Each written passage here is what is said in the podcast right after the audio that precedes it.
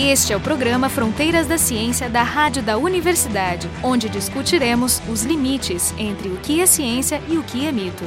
No Fronteiras de hoje, nós vamos conversar com três especialistas no vírus Zika, a presente epidemia, e nós estamos em Bento Gonçalves, na nona oficina de neurociências, comemorativo dos 20 anos do programa de neurociências da URIX. E essa mesa que se realiza, intitulada Microcefalias associadas ao Zika vírus, das bases genéticas e moleculares aos aspectos clínicos, tem três convidados que estão aqui então conversando com a gente para contar quais são as últimas, digamos, novidades nesse tema tão candente e tão preocupante e os incríveis avanços que aconteceram nos últimos seis meses. Estão aqui a colega Lavínia Schiller Facini, do Departamento de Genética da URSS, também vice-diretora do IB, o professor Ian Feitosa, da Faculdade de Medicina da Universidade Federal de Pernambuco, doutorando também na nossa universidade, e a professora Patrícia Garcês, Laboratório de Neuroplasticidade do ICB da UFRJ. Nós já fizemos um programa anterior sobre a epidemia, quando ainda estavam todas as coisas mais ou menos uh, em definição. Mas ele chegou no Brasil com diferenças importantes em relação a contágios como na Polinésia Francesa, nas Ilhas Pacífico. Desde que ficou claro isso e esse número de pessoas infectadas muito grande, com bebês nascendo com microcefalia, preocupou muito as autoridades e os cientistas que já se mobilizaram rapidamente e constituíram essa força-tarefa com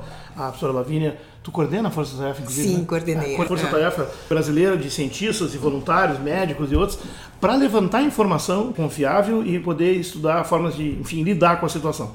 O que, que, é esse Zika vírus? O Zika vírus, ele é de um grupo que a gente chama de flavivírus. E flavivírus é interessante porque flavi quer dizer amarelo. É porque ele foi identificado, ah, claro, não o Zika vírus, mas assim, esses flavivírus ficaram conhecidos por causa da febre amarela. Que né? deixa o cara amarelão, né? É, isso ele dá um problema hepático tão grave que pode levar à morte, né? Icterícia. Isso mesmo, é. E aí, então, o cara fica amarelo, é, daí veio esse gênero uh, de flavivírus. E a história do Zika é interessante porque ele foi descoberto nessa floresta de Uganda chamada Zika. É uma floresta em, em que eles estavam monitorando uh, outros vírus. Febre amarela que estavam monitorando e acharam um novo vírus que recebeu um número lá que eu não me lembro, naquela uhum. época não se chamava Zika. Mas era um vírus de macaco. E isso é uma coisa interessante porque todo mundo pergunta ah, por que, que na África não teve tanta microcefalia.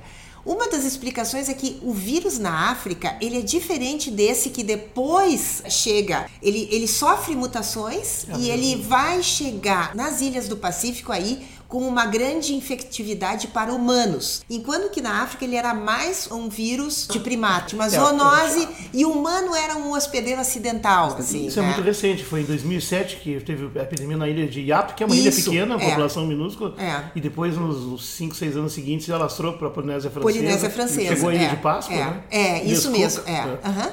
Agora é interessante, porque aí entra no Brasil. A, a, Ilha da Páscoa fica lá no Pacífico também, é uma via de entrada, né? E aí entra no Brasil. E aí entra no Brasil é, é interessante porque houve várias teorias, tá? E a teoria mais forte era que fosse na Copa do Mundo. E na verdade, não. Um grupo brasileiro do Instituto Evandro Chagas publica uma filogenia, que é a árvore genealógica do, do vírus, tá? Que conta de onde ele veio. Que conta de onde ele veio e mostra que esse vírus entrou no Brasil em 2013, provavelmente aí sim na, na Copa das Nações. E aí ele, claro, o vírus chega, ele começa a se. Deve ter tido casos de Zika, mas poucos, mas realmente as epidemias, mesmo aquele alastramento assim, ocorre na Bahia em 2015 e logo em seguida no Nordeste também se começa a, a identificar. Isso é importante assim, ó, porque ele só vai produzir esse efeito devastador quando ele pegar infectar mulheres grávidas. Isso numa mesmo. determinada etapa da gravidez. É, é. Nas demais pessoas, ele tem inclusive sintomas de uma dengue leve. Não sei se eu ia comentar isso. Então não chama muita atenção.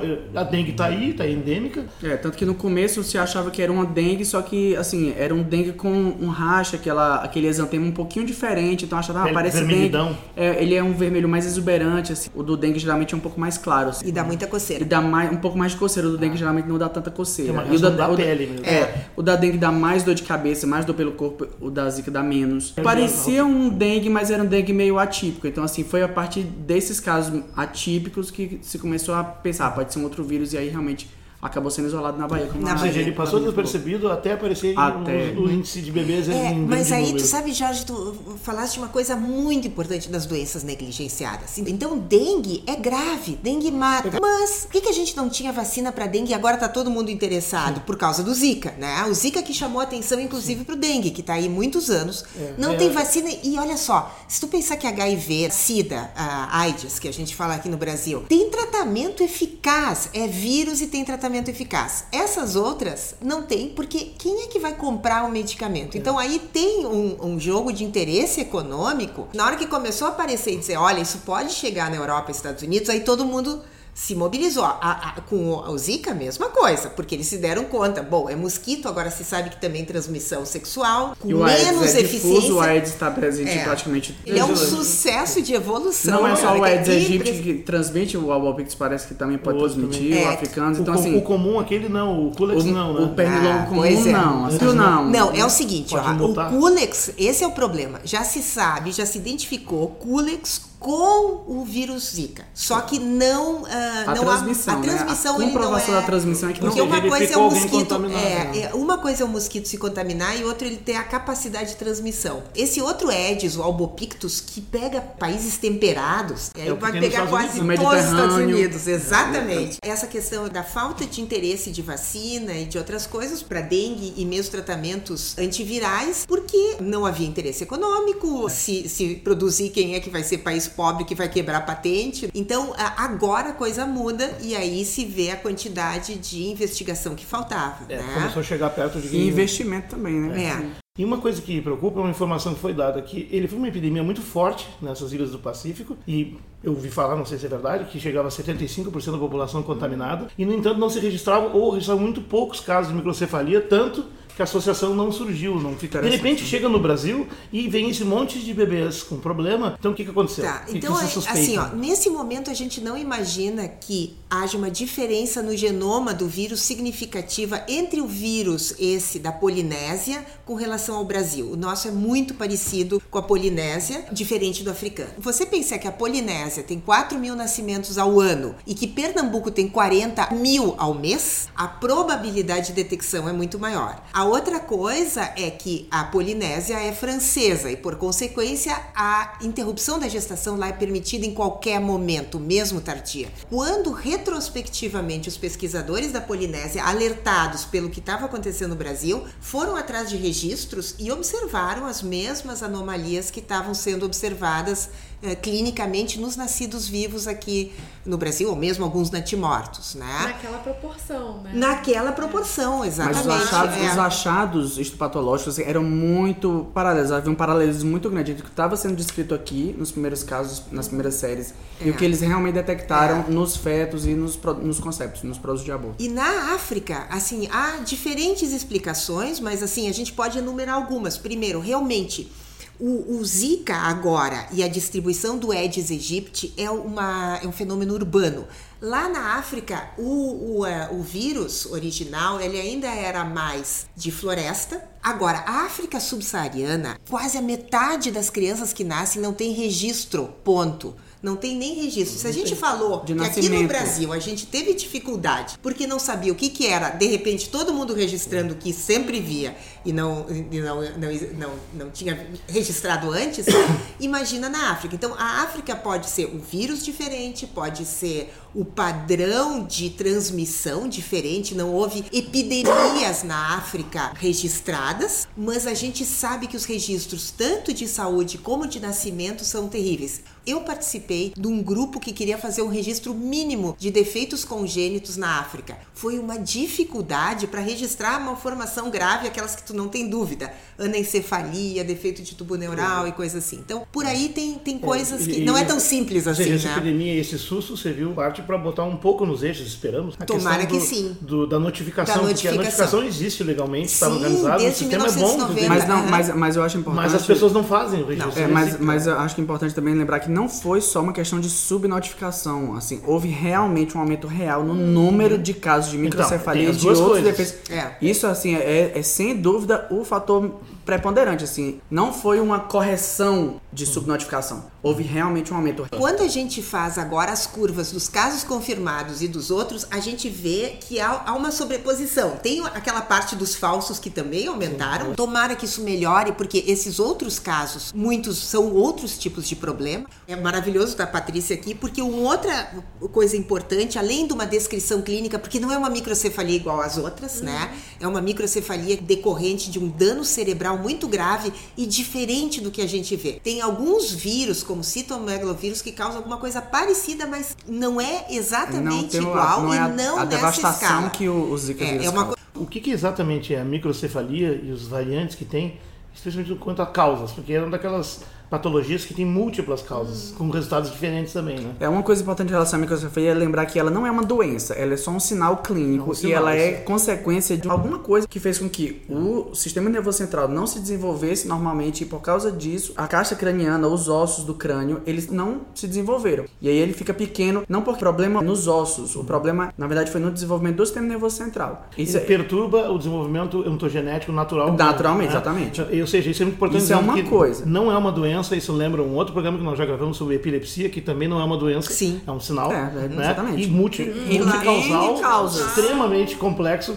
de forma que o tratamento é igualmente complexo. Tem uma classificação de tipos de microcefalia. Tem, a classificação principal é entre as microcefalias primárias ou de causa genética, quando há, é, aí sim realmente há uma malformação. Desde o início do desenvolvimento, aquele ser tinha alguma alteração genética que fazia com que determinada etapa do desenvolvimento do sistema nervoso central não acontecesse apropriadamente. E aí, por causa disso, há uma redução do tamanho do, do crânio e a microcefalia junto com algumas outras coisas. As outras microcefalias são as chamadas secundárias, são consequências de algum outro mecanismo. Podem ser agentes físicos, químicos ou biológicos, principalmente os teratógenos, que são exposições ambientais, como o Zika vírus agora, ou anteriormente os mais comuns relacionados eram o toxoplasma, a rubéola e o cetomegalovírus. Toxoplasma E a devastador. sífilis também, A né? sífilis também. Você você mencionou a, a diminuição do- da, da caixa craniana, inclusive a medição dela que define o critério de corte, né? Ah, mas assim, não é a diminuição da caixa craniana que forçou a diminuição do Não, sistema nervoso. exatamente. É uma É o- coisa que, é exatamente que vem consociada da outra. Isso. É. Consequência. É como se não Isso é tivesse- importante. É como se, assim, ontogeneticamente, no desenvolvimento do organismo, não tem para que o- a caixa craniana, os ossos se desenvolverem tanto se o conteúdo é tão pequeno. Não vai haver crescimento da caixa craniana se não houve desenvolvimento cerebral necessário para que aquele crescimento fosse perfeito. maior. Isso é importante. Uma consequência importante disso clínico com causas, etiologias tão distintas, a investigação de, de cada caso assim, precisa ser bem particularizada, porque cada caso vai ter uma, uma causa diferente, consequentemente tratamentos diferentes, prognósticos diferentes. Bem, etiologia seria A causa, Perfeito. se são, se são causas tratáveis de repente ou se são causas que realmente são intratáveis. Não, detectar sim, mas tratar impossível, É. né? Acho que é importante deixar que não É, tem tratamento. é, é. Ou seja, quando há, ocorre a microcefalia, existe paliativos, enfim, melhora na qualidade de vida da criança, É, mas não existe tratamento um curativo não tem. É, Eu- a- isso é importante. pode- eu, eu ia chegar nisso porque eu queria saber eh, mais ou menos em qual trimestre tem ou é durante todo. Ele se desenvolveu ao longo de toda a gestação, na verdade. Mas assim, nas séries que. Tanto os, os casos que a gente publicou como outras séries também, a maioria dos, dos casos, a exposição, pelo que se conseguiu observar, aconteceu entre o final do primeiro trimestre e o início do segundo trimestre. Porque né, é o que a geral. gente está observando, né? É Os a tá danos observando. mais Os graves. danos mais graves. São de primeiro trimestre, mas já há evidências muito fortes eh, de que o vírus, ele, mesmo no terceiro trimestre, e há uma indagação se logo depois do nascimento, também ainda não é eh, capaz de causar danos que aí você não detecta ao nascimento. Não vai ser mais a microcefalia. É. ao nascimento. Você vai ver depois. Pode É. ser no, no nível de conectividade. Ah, sim, é. é. A Patrícia está comentando aqui e eu fico pensando assim: esse desenvolvimento, pelo visto, pode se dar em qualquer etapa. Então, se for uma etapa muito precoce, não vai desenvolver as regiões mais primitivas, por exemplo, do tronco encefálico. Isso é um natimorto, não tem como Sim. ter sobrevivido porque não respira, não, não tem as coisas essenciais. E a gente teve vários exemplos de dado isso. Aí seria um, digamos, um aborto espontâneo ao final, né? Sim, ao Nascendo final.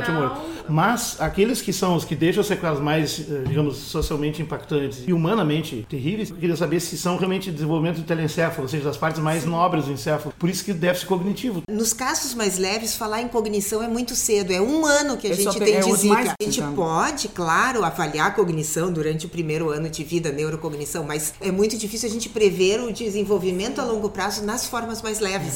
Pode tirar o exemplo de Claro. outras microcefalias, que É. tem também. Um elas certo são- paralelismo, né? assim, É. Porque se você É. vê que como a, a destruição é principalmente cortical, Esses mais precoces, que a gente vê tem uma destruição cerebral muito grande, aí o prognóstico é muito ruim, ou seja, a chance de morte no primeiro ano de vida é muito grande, ou de tá? viver com sequelas. Tem dificuldade de deglutição, de uma série de coisas, assim, Exatamente os movimentos mais infecção. simples e básicos. É. né? Agora, você dissesse uma coisa importante, né? Nós temos praticamente um ano agora, nós estamos em setembro, É. um ano começou esse- um ano, essa é, epidemia é, aqui. é. Então, é muito cedo para ver esse grupo. Quais são as diferenças e semelhanças desse, dessa epidemia e das anteriores em outros locais? Porque geneticamente vocês Epidemias de analisaram quê? o vírus, né? Não, aí Como não é que é? fomos nós, Essa- é. São outros grupos que analisaram o vírus, né? Nós temos trabalhado com as crianças. Por isso, outras epidemias afora o Brasil, a gente está vendo agora os outros países o que vai acontecer, mas assim, onde se identificou e onde tem o maior corpo de conhecimento, inclusive as maiores publicações, né? O trabalho da Patrícia entra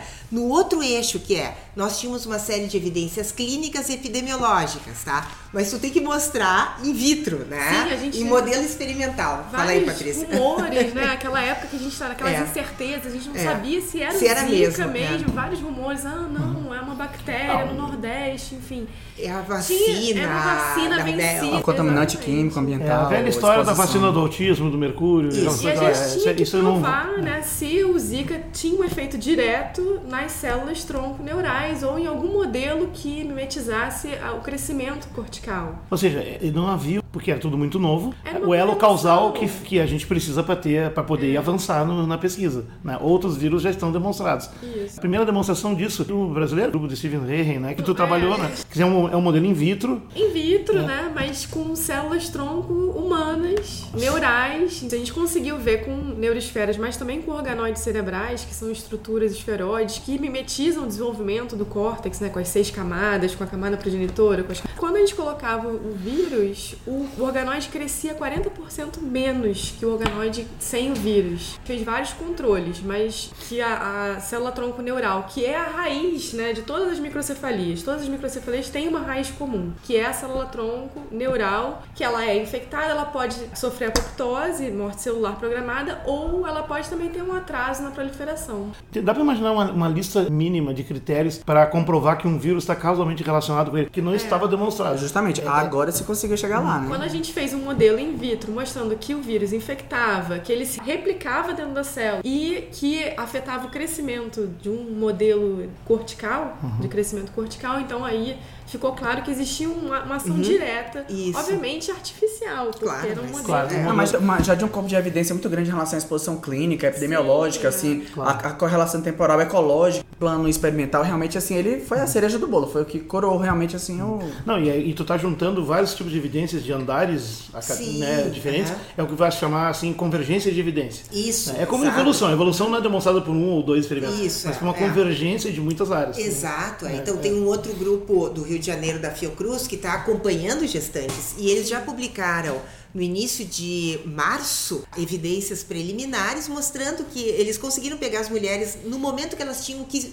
seria a infecção por Zika e testaram, separaram entre as confirmadas com Zika e as que não eram Zika e seguiram as gestações. Só aparece microcefalia e dano cerebral em quem tem Zika. Nas outras que tiveram sinais clínicos e era outra coisa, não aparece. Então, é bem como tu falaste, assim, vai somando um corpo de evidências e que vai dando uma, uma estrutura, Sim, né, é. de... Eu acho que parece um filme de terror falar nisso. Eu não consigo É. imaginar nada mais devastador do que. É a destruição a perfeita, vamos dizer do- assim. É do- horrível. vírus. nas É, e, é, células e é uma é coisa é, impressionante pelo fato que tu disseste. Por isso, muitas dúvidas no início. A infecção no adulto é muito leve. O Entendo, que é outro exemplo também de devastação eh, celular, é um outro tipo de vírus, mas Que é causa também o vírus. malformações. Uhum. Exato. E, também. e por sorte a gente tem vacina. Por trabalho dos cientistas. Também uma doença muito leve que às vezes pode passar desapercebida. E uma coisa importante, eu acho assim, para quem estiver ouvindo o nosso programa basicamente no Rio Grande do Sul, né? A importância do preparo, porque não chegou a epidemia de Zika no Rio Grande do Sul ainda. Houve três casos antes do inverno. O principal vetor, que é o Aedes, né, o principal modo de transmissão ainda é o mosquito. Tem eh, evidência de transmissão sexual, mas ela eh, desempenha um papel pequeno, especialmente no Brasil, que é o mosquito. Mas aí chegou o inverno, o nosso inverno foi muito rigoroso aqui no Rio Grande do Sul, então o mosquito ficou parado lá, mas os ovos estão, as larvas estão, e se espera que agora, quando chegar o verão, e é triste a gente dizer isso, porque a gente espera que nem saber que tá vindo o furacão e a gente tem, tem pouca coisa para fazer. O controle vetorial é muito difícil tá mesmo. querendo dizer assim que a coisa não ficou confinada a Pernambuco, Bahia? Não, agora foi Mato Grosso no início de 2016 e, e estão nascendo os bebês tem agora. grávidas. Teve no início da semana em Cuiabá e, e outras cidades ao redor.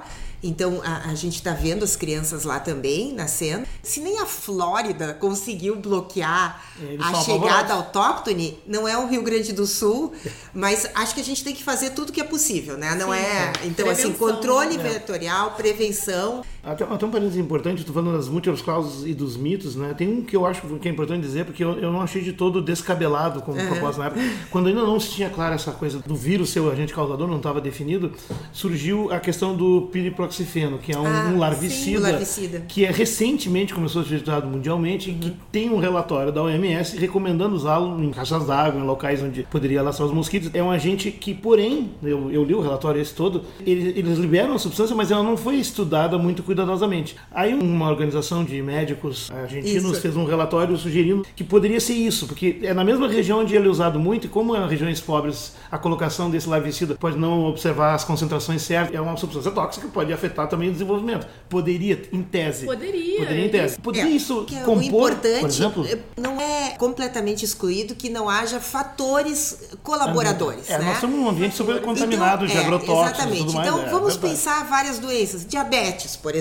Você sabe que tem uma causa e efeito entre açúcar e coisa, mas tem o metabolismo, tem uma série Tem a de genética, coisas, né? Então, claro, numa infecção viral. Sempre eh, tem uma, uma relação patógeno-hospedeiro e tem fatores adicionais. Isso é clássico.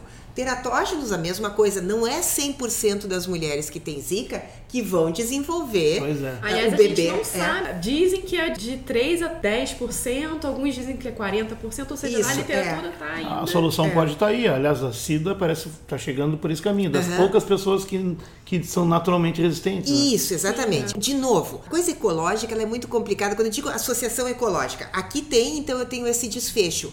Tem uma falácia, e às vezes eu posso dizer a andorinha faz verão. Não é a andorinha que faz verão. Só porque as andorinhas chegam no verão Uhum. Exato, não quer exato. dizer que a Sim, andorinha estão- faça verão. é, É. estão correlacionados, não é, causam- Mas não esse causam di- isso. ditado, né? O que que acontece? A gente tem que interpretar o que, que nós já conhecemos sobre pesticidas, sobre análogos, sobre o que, que a gente vê no cérebro.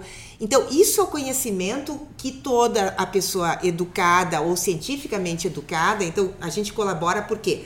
Porque a imagem cerebral me indica já antes do Zika, e por isso veio o Zika, parece infecção congênita. Eu só vejo isso em ah, hemorragia cerebral difusa ou infecção congênita. Nunca vi esse tipo de coisa em Pesticidas. Intoxicação por por pesticida, tu, tem, tu teria outro ambiental. tipo. Não, já é uma Aquilo classe à não- parte. Entende? Então, assim, ó, claro, micro é essa coisa. Microcefalia é um, Um universo. um universo. Claro, uma, uma microcefalia proporcionada, alguma coisa, mas ali tu tem um indício de uma destruição cerebral. Tanto que a calota craniana não é que ela seja só pequena, ela desaba, né? fica um ela tem um muito bico estranho, aqui atrás, é um negócio. É, nós estamos no rádio, mas assim, que nem eu digo assim, bom, eu vejo essa cidade, tem um negócio ali, eu disse, aqui teve uma explosão, entendeu?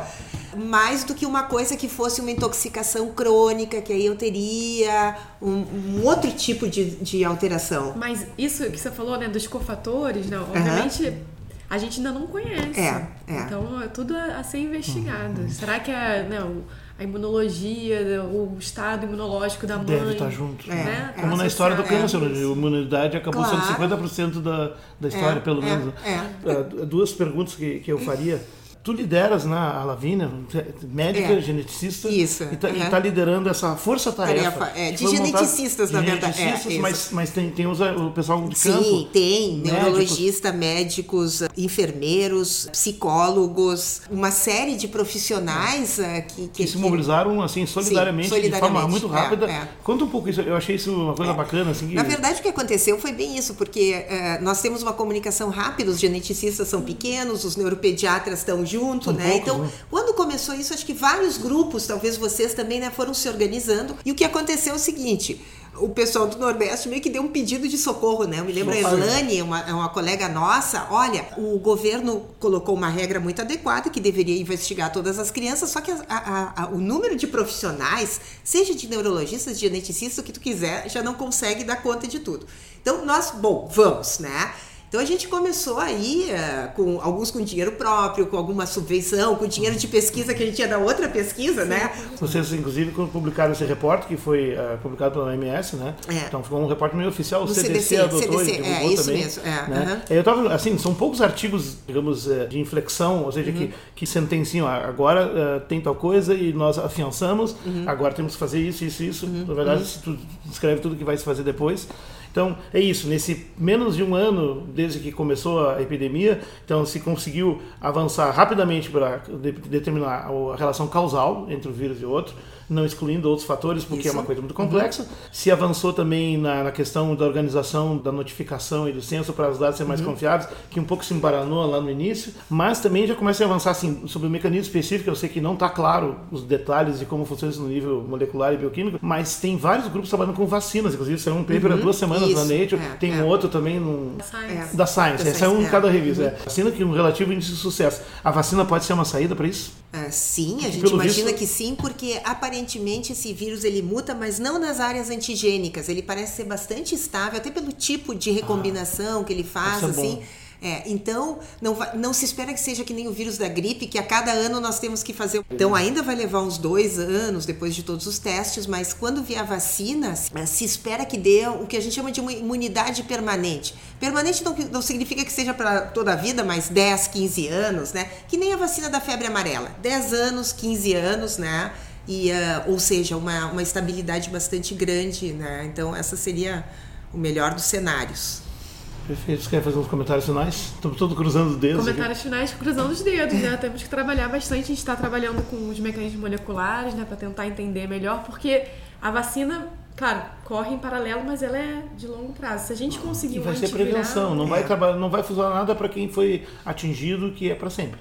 Né? Ah, bom, quem foi atingido é. realmente é, agora é, é são paliativos mesmo. E o, e, o, custo não é só humano e psicológico, familiar, é também social, né? A uhum. sociedade arca com isso, né? Sim. E alertar a população para prevenção, né? Justamente que a Lavínia estava falando que aqui no, no Rio Grande do Sul não chegou, mas vamos ter que caçar mosquito. Sim, Maravilha. Só reforçar a questão da prevenção mesmo, assim, para o Estado se preparar. Vocês seriam assim, otimistas ou pessimistas quanto ao avanço de, digamos, a ciência tentar alcançar uma isso. solução num tempo rápido? É Olha, eu vou dizer uma coisa, por isso Porque que eu a resposta queria... foi muito é, impressionantemente rápida. É, foi a ciência brasileira, veja, a Patrícia, primeira autora da Science, né? E uh, o que, é que acontece? Como a ciência brasileira se articulou ainda é o, é o, são os grupos que mais publicam, né? O CDC veio aqui e tudo mais, mas assim, ó, foi a ciência brasileira que nas diferentes áreas se, uh, se articulou, né? Então, tu falaste em corte de saúde, mas tem a, a, a ciência, a manutenção da ciência brasileira é o Ministério então, é, da Ciência e Tecnologia, é, né? É um testemunho então, do que foi é um feito, tá aqui, é, tem um legado. Um investimento que é importante Isso. e mesmo com nossos, digamos, escassos recursos, se a gente comparar com o dinheiro que o CDC tem, que ah. não sei o que mais, como a ciência brasileira é ótima como as universidades são importantes. Então, nesse período aí de ah, a Universidade Federal vale a pena ou não, vale. Institutos de pesquisa federais, uh, vários, uh, mostraram que, bom, nós estamos capacitados para responder os nossos problemas, melhor do que outros que não conhecem, né? É verdade, tanto que a reunião da OMS, da Organização Mundial de Saúde, para definir os critérios clínicos para o diagnóstico da síndrome da zika congênita, que foi lá no Recife, foi coordenada pelos grupos locais, pela Fiocruz, pelas universidades públicas brasileiras, realmente assim é uma excelente lembrança, Lavinha. É, e não, e não tem não tem dúvida, ou seja, a, quem está mais eh, atingido mais de perto, certamente tem a mobilização, a, a iniciativa maior, Sim, né? E tendo esse expertise, essa qualidade no local, a gente não é tão vítima. Uhum. A diferença dos países africanos e outros que são completamente é, indefesos é, diante é. disso. Muito bem, eu queria agradecer aqui então, nós conversamos sobre a epidemia da Zika e os avanços nesse último ano, tendo um cenário onde a ciência brasileira conseguiu fazer já várias contribuições importantes, estamos envolvidos com Queria parabenizar o trabalho de vocês, fantástico, com orgulho essa mesa aqui, acho, fazendo histórica.